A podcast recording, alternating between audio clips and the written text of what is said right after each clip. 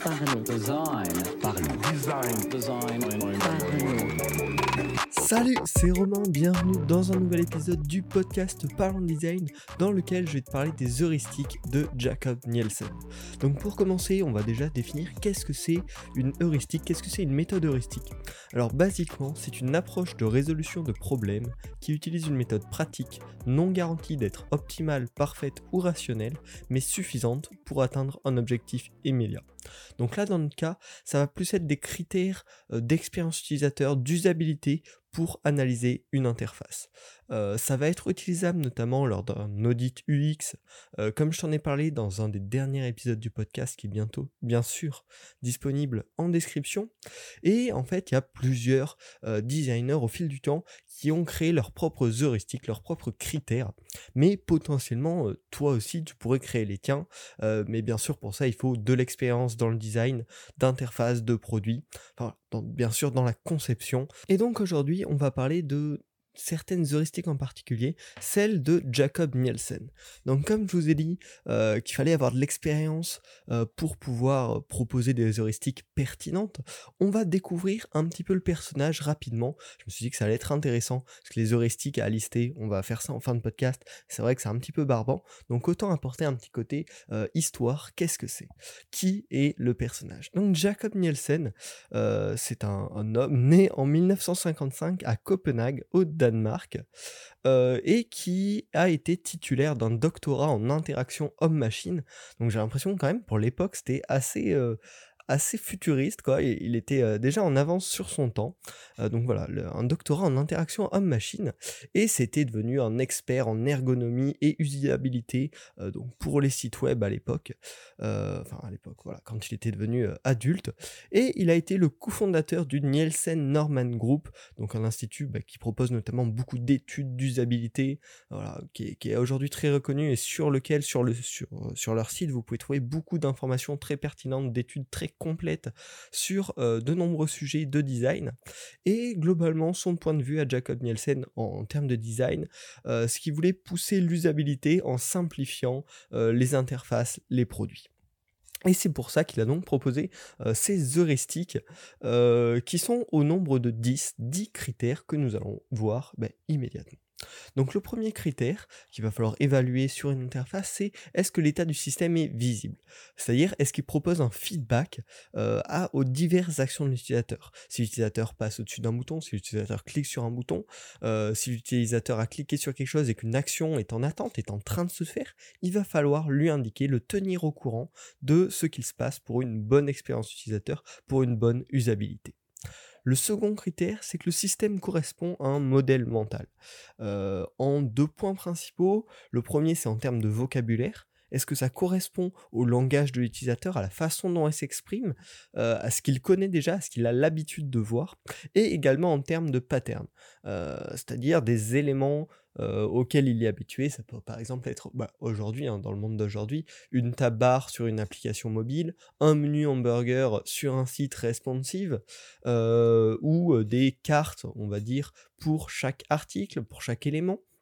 Voilà, ça va être tous, tous ces types de patterns euh, qui sont récurrents, qui reviennent sur de nombreuses interfaces, et donc qui vont faire que l'utilisateur se sent bien chez soi. Et ça, c'était le deuxième point. Est-ce que le système correspond à mon modèle mental? Le troisième, c'est il faut que l'utilisateur ait le contrôle sur le système. Euh, ça, ça va passer, enfin, ou en tout cas, ait l'impression d'avoir le contrôle sur le système. Donc ça va passer, par exemple, pour est-ce que l'utilisateur peut annuler une erreur qu'il a commise? Euh, est-ce qu'il peut voilà, revenir en arrière, modifier, personnaliser, customiser l'interface comme il le souhaite, euh, et non pas se faire dépasser par l'interface, par le produit qui agirait trop vite pour lui, qui ne lui laisserait pas assez de liberté. Ensuite, la quatrième heuristique de Jacob Nielsen, c'est que l'interface, le système, est cohérent et respecte des standards. Donc là, c'est plus en termes d'organisation euh, des éléments, en organisation logique, euh, c'est-à-dire les éléments qui sont proches, qui ont un rapport entre eux, sont regroupés euh, et ont une ressemblance physique, enfin visuelle du moins. Et un petit peu voilà, tout- toute cette organisation, cette cohérence qui va faire que l'œil humain, le cerveau humain d'ailleurs, va rapidement pouvoir comprendre l'interface, l'analyser de manière logique et efficace. Passons maintenant à la cinquième heuristique de Jacob Nielsen, qui est que le système doit prévenir des erreurs. En anticipant euh, dans un premier temps les erreurs que peuvent faire l'utilisateur, ça va être par exemple pour un numéro de téléphone, montrer le format en question, euh, pour une date, proposer une date par défaut si c'est cohérent. Pour une position, bah, proposer la position de l'utilisateur s'il accepte de donner sa localisation. Anticiper les erreurs potentielles et donc l'aider à remplir euh, ses objectifs sans souci. Et en cas de souci, il doit bien sûr y avoir une aide à disposition qui doit conseiller l'utilisateur. Ensuite, le sixième point, c'est que l'utilisateur doit pouvoir reconnaître plutôt que se souvenir. Euh, les informations doivent donc être super explicites et non pas cachées voilà, sous un, blabla ou un, des termes techniques compliqués et optimisées. Euh, les informations proposées à l'utilisateur doivent être les plus pertinentes et vraiment ce que doit, ce que veut savoir euh, l'utilisateur. Donc là, ça touche même un peu à la partie UX writing dans, dans, le design moderne, qui va être de bien penser ces textes pour donner uniquement l'information pertinente et de manière explicite à l'utilisateur qui la recherche. On arrive donc à la septième heuristique de Jacob Nielsen qui dit que un système doit être flexible. Euh, pour ça, ça va être par exemple incorporer des raccourcis euh, dans une interface qui va être utilisée de manière régulière, par un utilisateur et se souvenir des informations, de ses préférences. Euh, par exemple, quand j'ai fait donc l'activité audit UX sur Open Classroom, on devait donc réaliser un audit UX et j'ai analysé l'interface FeedBurner de Google FeedBurner, donc qui permet de suivre des flux RSS. et donc on peut voir des graphiques, des analyses de, statistiques en choisissant une certaine période. La période par défaut est vraiment pas pratique et à chaque fois que je reviens sur le site, je suis obligé de resélectionner la période qui me convient une bonne pratique selon Jacob Nielsen, ça pourrait être de se souvenir de la période sur laquelle j'ai voulu voir mes stats les dernières fois. Voilà. Ensuite, donc, on peut arriver à la huitième euh, la huitième heuristique qui est l'esthétique et le minimalisme. une interface doit privilégier une bonne hiérarchie et d'être non surchargée ben, pour permettre tout simplement à l'utilisateur de bien comprendre l'interface sans être bombardé de superflus complexes. Voilà. On approche de la fin avec les deux dernières heuristiques. La neuvième, c'est donc de faciliter la gestion des erreurs. Donc c'est un peu en rapport avec la cinquième qui est de prévenir des erreurs. C'est la suite. Euh, et donc ça, ça doit passer notamment par un langage concret qui donne une direction à l'utilisateur. Il y a eu telle erreur. Ok. Qu'est-ce que l'utilisateur peut faire pour pallier à cette erreur, tout simplement?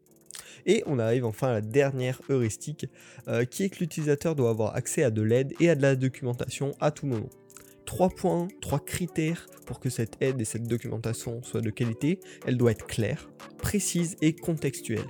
Si l'utilisateur a besoin d'un renseignement sur, sur un point en particulier parce qu'il est bloqué à ce point-ci qu'on redirige vers de l'aide, on ne doit pas le rediriger vers de l'aide globale. On doit la rediriger vers l'article de l'aide qui concerne ce point exact. Voilà, j'espère que ces 10 heuristiques t'auront intéressé, puis d'en apprendre un petit peu plus sur Jacob Nielsen tant qu'à faire. Euh, si tu veux écouter l'épisode sur l'audit UX, donc qui est un peu en complément de celui-ci, ben, le lien est dans la description. Tu peux bien sûr t'abonner au podcast et le partager si celui-ci t'a plu, t'a appris des choses. Et puis on se retrouve la semaine prochaine pour un nouvel épisode du podcast Parlons Design. Salut Parlons Design. Parlons Design. Design. Parlons Design.